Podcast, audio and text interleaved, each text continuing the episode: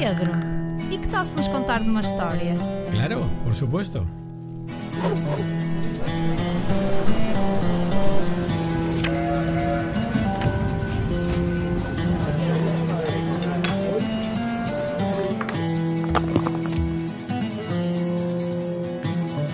Olá, Pedro. Buen día, qué Estamos alegría. aqui outra vez. Ya tenía muchas ganas de compartir de nuevo este momento contigo y con todos los que nos, É nos verdade. ven. É verdade. Vamos passear mais um bocadinho agora. Está siendo un tiempo increíble de conocer, Pues reconocer el mundo maravilloso que Dios ha creado. E tu notas que ao preparar estas histórias também tu fazes memória outra vez de. Esta mañana lo comentaba con un compañero. Sim. Decía, hay que ver cómo estoy recordando tantos momentos importantes que he vivido, cómo están volviendo a mi mente, a mi corazón. Estoy disfrutando, de verdad, Que bom. recordando a tantas personas, tantos lugares. Que bom, Pedro. E hoje levas-nos a um sítio especial? Yo creo que sí, es un sitio que a mí me, me encanta y que he visitado en cinco o seis ocasiones y es Perú. Ah, cá estamos nós de novo nos sítios inesquecíveis. Totalmente. Eh, volvemos a América Latina, que es, es- es increíble, y Perú es uno de esos países que, que cautiva, ¿no? Un país muy grande. Tiene 1.250.000 kilómetros cuadrados, es el, el doble que la península ibérica, ¿no? Con 33, 34 millones de, de habitantes, con una capital, Lima, que tiene 10 millones, es grande y además muy interesante porque una ciudad donde nunca llueve. A sério? Increíble. Están las montañas de los Andes ahí al lado e impiden que, que llueva. Entonces, al, al año hay un día en el que cae una especie de sirimiri, unas gotitas, pero todo el año sin, sin llover. Es Poxa. muy interesante la, sí, sí, la ciudad.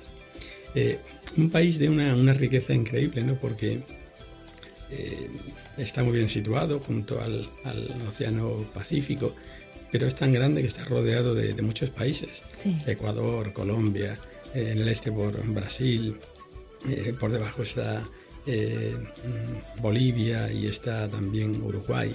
Eh, es, es inmenso, ¿no? Es inmenso y además con una, una variedad increíble. Eh, podríamos dividirlo como en tres partes ¿no? Verticales. La costa, que, que es un, un gran desierto. Parece mentira, pero es un desierto por eso, porque no llueve. A continuación vienen los Andes, toda la cordillera de norte a sur, eh, con unas montañas increíbles, altísimas. Y luego la tercera parte, ya tirando para, para Brasil, es la zona amazónica, ¿no? Ah, que ocupa prácticamente el 62% de, del país. Por eso hay, hay una variedad eh, increíble ¿no? en, en Perú.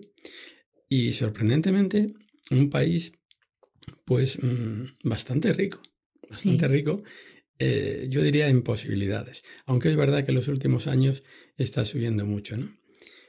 Digo muchas posibilidades porque eh, tiene una riqueza increíble a nivel de minerales, oro, plata. Los españoles allí buscaban, ¿no? era. el oro, eh, tremendo, ¿no? Pero, mm, bueno, por ejemplo, el tema de, de la pesca. Claro, tienen tantísimo mar que son los principales exportadores a nivel mundial de harina de pescado, ¿no? Porque Sí. pescan tanto que lo convierten en, Sí, sí. en, en harina. eh, a todos los niveles, a nivel, a nivel eh, de agricultura, a nivel marítimo. Bueno, yo estoy sorprendido de cómo es este país. Y gracias a Dios eh, terminó la guerrilla, recordáis Sendero Luminoso, que estuvo haciendo mucho daño. Y desde entonces el país está, está subiendo económicamente. Estão a melhorar as muy condições. Sim. Así que es un país de verdad que merece la pena verse porque es bonito, es acogedor, eh, gente muy, muy buena. eh, además con una historia increíble, porque aparte de toda la historia de los incas, Sim. eh, ya cuando llegan los, los españoles, sobre todo, convierten el Perú en la capital del virreinato, ¿no?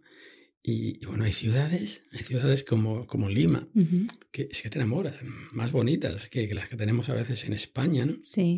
con un, con un gótico eh, espectacular. Entonces, encontrarte con estas ciudades como, como Lima y después ir a, a Cuzco. Tu estiveste nos tres, nesses tres espaços do que falas, já estiveste? Estuve, porque estuve trabajando en la zona de Lima, Piura, toda la costa, Sí. que es donde tenemos tres comunidades, los redentoristas.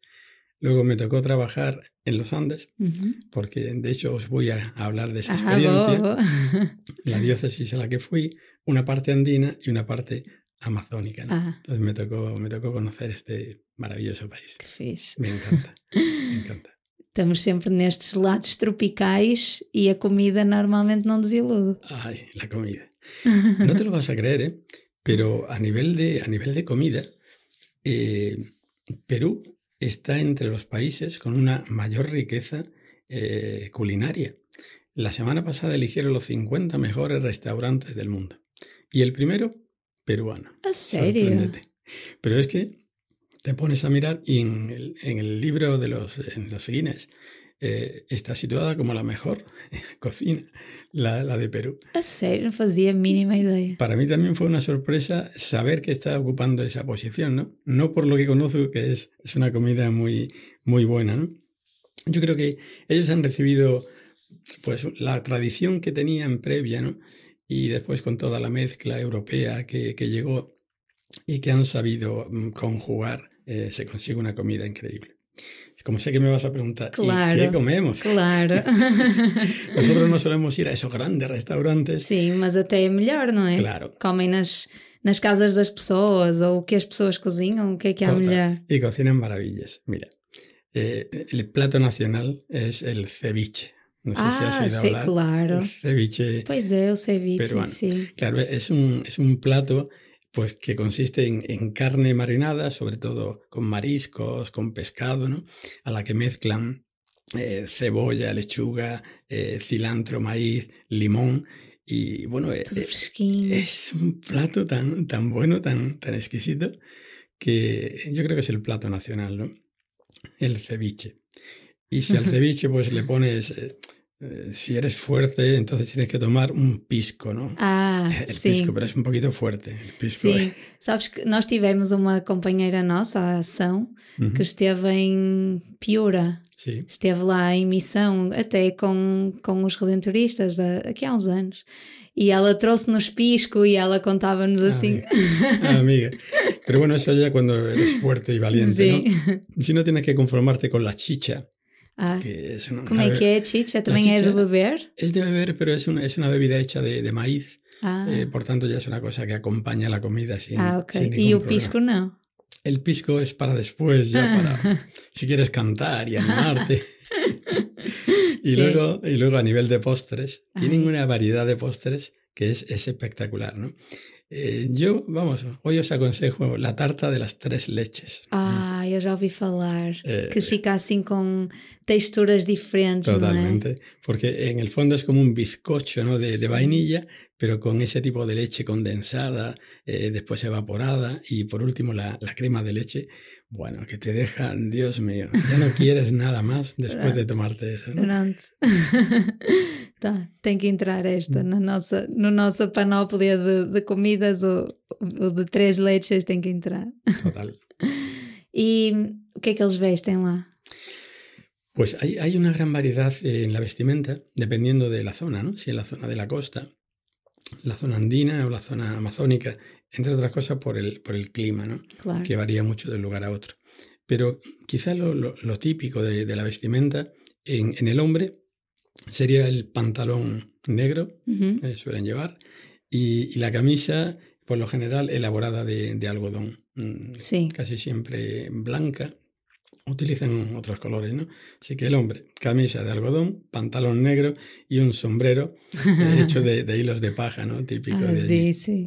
Y, y las mujeres, sobre todo, y más en la zona andina, pues todo el tema de, de los ponchos y las polleras, ¿no? Aquelas cores. Es que unos colores increíbles, ¿no? Que las ves a distancia y además es muy, muy bonitas. Es, es un vestido muy, muy alegre, ¿no? Una E é forma- mais de festa ou usam no dia a dia? Mm, En el, eh, la gente en la, en la zona amazónica y sobre todo la zona andina, es el día a día, visten Ok, así. sim. Cuando ya te acercas a la ciudad, a las grandes Ah, ciudades, claro. ya cambia. Claro, é é roupa uma- mais o sim. estilo que a gente conhece. mesmo. Totalmente.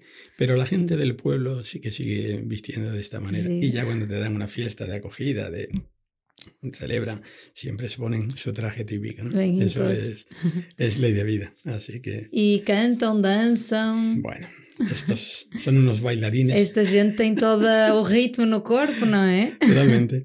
Y además tienen una gran variedad de, de- de- de música, ¿no? Eh, la clásica, la andina, la amazónica, la, la criolla. Pero, pero quizá para que, no sé, nos hagamos todos una idea, yo creo que hay una, una canción típica que hemos cantado todos, ¿no? El cóndor pasa. Eh, Sigue, A ¿no? sério? Sí, entonces Ah, es, un poco la, la- la típica andina y, y los instrumentos que utilizan eh, es una mezcla, ¿no? Una mezcla europea y, y también eh, inca, ¿no? Eh, a nivel de cuerdas tienen la, la bandurria, eh, la bandurria cusqueña, ¿no? Que es, es muy típica. Eh, y además también a nivel de, de cuerdas está el charango. El charango es como una guitarra, pero una guitarra muy pequeñita. La podéis mirar en, en internet, ¿no? Sim. Sí, que eh, no sé si mide unos 50 metros, o sea, mide, mide muy, muy poquito, ¿no?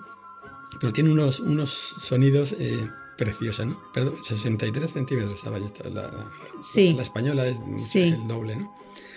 Pero luego, quizás los, los sonidos más típicos en peruanos, yo creo que los conocemos todos en el cajón. ¿no? Ah, Que muchas veces cajón. lo utilizamos en la, Ah, en- sí, sí. en la misa, ¿no? E é de lá que. Y sobre todo eh, lo que llaman el, el charango. El charango sería esa flauta con nueve agujeritos Sí. que estamos muy acostumbrados a, a escuchar y junto al charango la quena. La quena, no sé si os situáis, son nueve, diez tubitos que están Sim, pegados. já sei. Sim, sim. Assim como os- aqueles tubinhos, uns maiores, outros mais pequeninos, não é? Efectivamente. Nós, eu depois, sim. Pues Vamos pôr a fotografia. son los sonidos típicos de la música de la música peruana que es, es muy pegadiza muy, muy bonita aquí en Europa tenemos eh, cinco redentoristas peruanos en, Ah, verdade. en Francia É verdade. cuando tenemos algún encuentro E eles fazem a festa toda. Aí Agora, pronto, falaste e eu lembrei-me, é verdade. Eles Bueno, fazem a festa toda. hace un mes y medio estuvimos en Roma estuvieron ellos y Sim, sim. Fizeram a festa toda, sem dúvida. totalmente así que que bom, muy bien muy bien Olha, e, e tens um nome então de alguém para nos contar alguma história? Pues tengo un nombre y dentro de, de un país tan grande, hoy quiero llevaros a la diócesis de Chachapoyas. Chachapoia. Eh, el, nombre, el nombre no suena muy bien en España. Sim, para, para os portugueses dá igual, Da igual, ¿no? ¿Sabes? Cuando, cuando íbamos a dar la misión, Não sei se me vão obrigar agora a explicar porque é que este nome é estranho, Pedro. Não, Não lo sei sei. como é que eu vou fazer isto. bueno, yo voy, Explica a, tú. yo voy a decir algo, pero muy suavito. Cuando empezamos a anunciar en las parroquias de España que íbamos a Chachapoyas y que necesitábamos ayuda económica para pagar los pasajes porque era una diócesis muy pobre, bueno, pues claro, la gente escuchaba la palabra chachapoyas. Eh, es que en español suena un poquito mal. En fin, alguno que, le, que, que busque el final en el diccionario y ya está, ¿no? O final, exato. Y de hecho tuvimos que cambiar el nombre. Dijimos, bueno, vamos a- a- al estado de Amazonas. Exato. Porque Estado de Amazonas, diócesis de Chachapoyas. Y ya cambió el nombre, ¿no? Se llama Estado de, de Amazonas. Y, vamos, vamos a ir allí, ¿no? Eh, es una zona del país, está situada en el noreste de- del país y es una región muy pobre, ¿no? Eh, andina y sobre todo amazónica. O sea, es- está metida en el Amazonas, es complicadísimo llegar de unos lugares a, a otros, muchas veces tiene que ser en, en barca, ¿no? En barquillo, recorriendo miles, miles de kilómetros.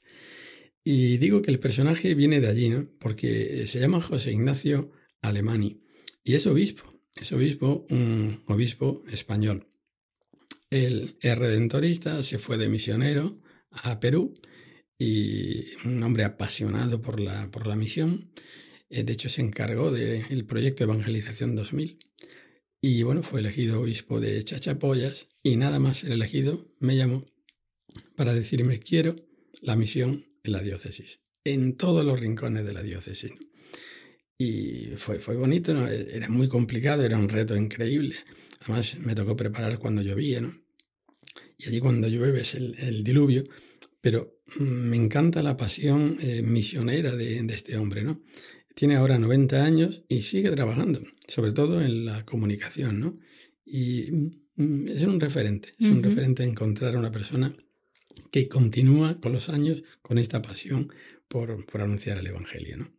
Aí nessa, ainda por cima nesses lugares tão recônditos e de difícil chegada. ¿no? Ya terminó su labor y ahora está en Lima, pero allí ah, continúa claro. pues evangelizando ahora a través de los medios. Imagina, con 90 años. Increíble. Una, una vitalidad que uno se queda sorprendidísimo. ¿no? y tenéis más historias para nos contar, sí, Bueno, os quería decir que eh, aquella diócesis es una diócesis muy, muy religiosa. En general, Perú es un país católico. El 74% de la población se declara eh, católico, ¿no? Luego hay un 15-16% miembro de iglesias evangélicas y el resto, pues, no, tiene otras confesiones menos, menos importantes, ¿no? Pero es un país eh, con muchas devociones eh, populares. Allí el Señor de los Milagros es todo. se celebra en octubre y en todas partes, incluso los evangélicos. Todo el mundo celebra al Señor de los Milagros. Serio? Sí, la religiosidad popular es, es importante. y bueno, teniendo esto en cuenta, pues, ¿qué os cuento de, Chachapollas? Eh, es eh, una diócesis con muy poquitos sacerdotes, porque es muy pobre, y la mayor parte son de fuera. Eh, son polacos, son mexicanos, son españoles, pero apenas hay, hay nativos de, del lugar. Y allí la, figura fundamental en la iglesia de Chachapollas son los catequistas. Mm.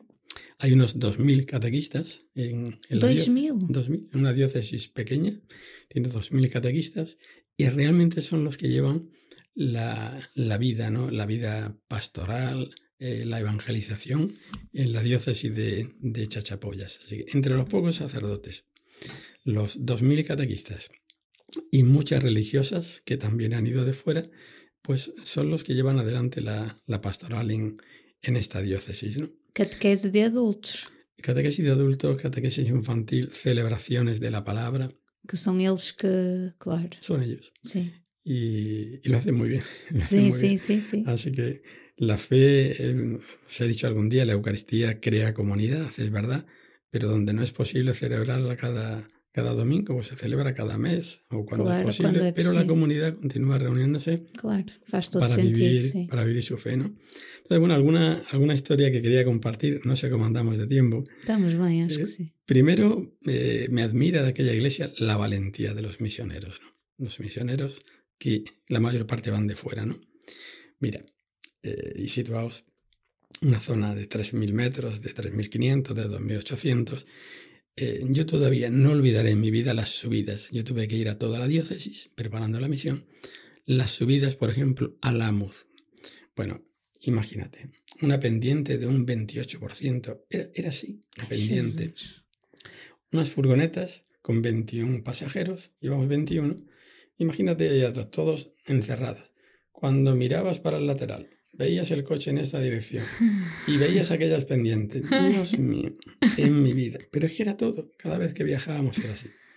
Recuerdo eh, bajando de, de, Chachapollas a, la zona eh, baja de Bagua, íbamos en autobús, todos los misioneros. Y de pronto viene otro autobús. Claro, tú miras para abajo, 500 metros en vertical. Carreteras, allí no existe el asfalto en aquella diócesis, ¿no? Tierra. Y, había que pasar y los misioneros nos miramos. Yo me bajé. La mayor parte nos bajamos. Eh, después de media hora haciendo cosas, consiguió pasar el otro autobús. Yo me iba a morir. Yo decía, Dios, qué valor hay que tener para jugarte la vida cada día, ¿no? Aquí. Sí, ¿verdad? Anunciando el Evangelio. Eso, fue algo que no he olvidado, ¿no? En segundo lugar, eh, siempre he recordado la importancia de, de los catequistas, ¿no? pues como ellos nos, acompañaron en todo momento. Eh, me recordaba Honduras, ¿no? Como ellos iniciaban la celebración, eh, seguían adelante, después eh, el sacerdote entraba en la palabra para acompañarlos a ellos y sobre todo consagrabas, ¿no? La, Pero los catequistas conocen a la gente, saben cómo hay que hacer, cuándo hay que ir a un lugar espectacular, ¿no? Ver cómo vive la, iglesia en. Eh, en tercer lugar, la, la promoción social. Eh, hay tanta pobreza en aquella zona selvática que se han dedicado a promover, ¿no? Y a promover eh, en plan cooperativa, eh, en plan comedores populares, ¿no? Eh, allí fue donde tuve la, mi querida experiencia de, del CUI. Pues mm, eran parte de un proyecto en la que criaban cuis. ¿Qué qué cuy? El cuy es un animal, es un Ah. animal que se come, ¿no? fíjate para que veas cómo es el animal. Yo me senté a la mesa. El cuy es un producto muy caro, ¿no? Y llegaba el misionero, pues me sentaron a la mesa, me pusieron allí un plato de arroz y encima una carne deliciosa. Deliciosa te digo porque yo empecé a comer aquello y me encantó. Digo, Dios mío, en mi vida he probado una carne tan ternita, tan buena, tan deliciosa. ¿Esto qué es? Y me dicen, esto es un cuy. Y digo, ah, ¿y qué es un cuy? Dice, un cuy es como una rata. ¿En portugués? Sí, como una rata. Y en ese momento le miro los Ai, não dientecitos, acredito, Pedro, que horror. le miro las manitas aquellas que me estaba mirando. Mira, me puse malísimo. Salí, vomité. No pude. Fíjate lo que es la mente, no la mente. Estaba muy buena, pero... Sim, claro, ter tirado a cara e os bracinhos. Claro, y después me dicen, no, pero es- no es una rata, es, es un conejo de Indias. Es verdad, Ay, es tipo un conejo pequeñito, Sim. sin la cola. eh, pero es- Ai, que impressão. Sim. De hecho, luego yo le hice fotografías a las que estaban allí en el proyecto. Pero, que devem hace, ser tipo porquinhos da Índia, não Eso es. Pero lo que hace la mente, la mente es terrible. El estómago me decía que estaba muy bueno y el sabor, pero ver aquello fue terrible. Eu compreendo-te. No he vuelto a comer cuy Não. porque cuando he regresado, oye, ¿quieres? Digo, no, no, está muy bueno, pero no. Ceviche, para mim, Ceviche. ceviche. Bueno, era para decir que eh, la, la iglesia se ha comprometido mucho con, con proyectos sociales y uno de ellos es crear cooperativas para que la gente cree sus propios eh, alimentos, tenga Ujú. sus animales también para, para comer. ¿no? Entonces, bueno, es, es, un- es una labor eh, admirable. ¿no? Y un tercer elemento que, que sí disfruté mucho por allá, y es que al ser pueblos tan dispersos, la religiosidad popular allí es muy importante y es una forma de, de evangelizar. Y convocas una, una procesión en torno al santo y Sí. viene todo el mundo, ¿no? Y bueno, me recordaba que aunque nuestro estilo es, es otro, pero hay que utilizar todos los medios que te ayuden a que las personas se encuentren con, con, con el Señor, ¿no? Y aprendí, mm, sí me hizo relativizar a veces nuestros principios más que teológicos sim. y, teóricos, ¿no? Y bueno, saber que tienes que acompañar al pueblo eh, tal y como es. Eh, de verdad, salí, salí de aquella experiencia misionera eh, fortalecido, Sí. mm, acompañando a este pueblo tan, tan bonito, tan acogedor, tan sencillo. Bueno, una bendición. E abre os horizontes, não é? Porque é isso, não podes simplesmente chegar aos lugares e impor um modo. Eles têm o seu próprio modo e quando Total. muitas vezes é preciso utilizar esse modo para chegar às pessoas. Não podemos chegar lá e dizer corta, não é? Y luego utilizar eh, ese estilo también para introducir cosas Sí, nuevas, sí. ¿no? Pero con- Exato, con, exato. tiempo. Con el tiempo. Com o tempo, claro. Eso es. Que bom, Pedro, obrigada. Mais um lugar que Sí. conhecemos. Pues la verdad que muy bonito, os invito a conocer Chachapollas, pero conocer Lima, conocer eh, todo el país. Porque- tour pelo. Um Totalmente. mês, um mês no Un Peru. mes por lo menos. Obrigada e continuamos. Que a gente não para no verão, nós é pa- se é para passear, então nós passeamos, não é? Nosotros seguimos adelante. Isso. Un abrazo a todos. Obrigada. Pedro, e que tal se nos contares uma história? Claro, por supuesto.